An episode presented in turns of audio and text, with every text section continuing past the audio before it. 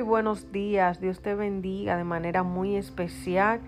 Espero tengas un excelente y bendecido día. Que puedas llevar a cabo todas las cosas que te has propuesto en el nombre poderoso de Jesús.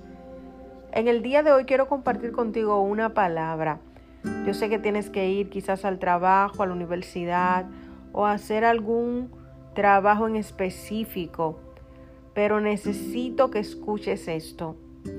La Biblia dice que por sus frutos yo lo conoceréis. Es importante nosotros destacar que Dios está interesado más en nuestro interior que nuestra apariencia. A Dios le interesa que nosotros trabajemos más lo que no se ve para que sí podamos ser efectivos en lo que se ve.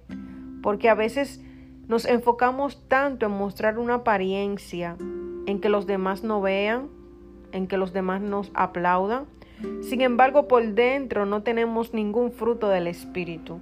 Y es necesario que como cristianos tengamos el fruto del Espíritu en nuestras vidas, que tengamos la madurez, el carácter de Cristo, para que nuestras acciones testifiquen sobre a quién nosotros estamos representando. Los frutos o el fruto del Espíritu es más importante que el don que puedas tener. Por eso fijémonos que la Biblia dice que por su fruto es que lo van a conocer. No está diciendo que por los dones, no está diciendo que por tu talento, sino por el fruto. Porque el fruto habla de quién eres tú. Los dones hablan de quién es Dios y su poder.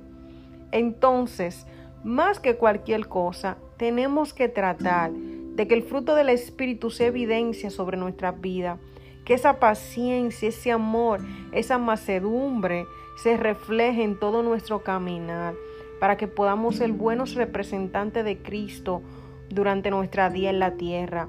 Más valen los frutos que la apariencia. Más vale tu carácter que la apariencia. Más vale que trabajemos lo que no se ve que lo que sí se puede ver.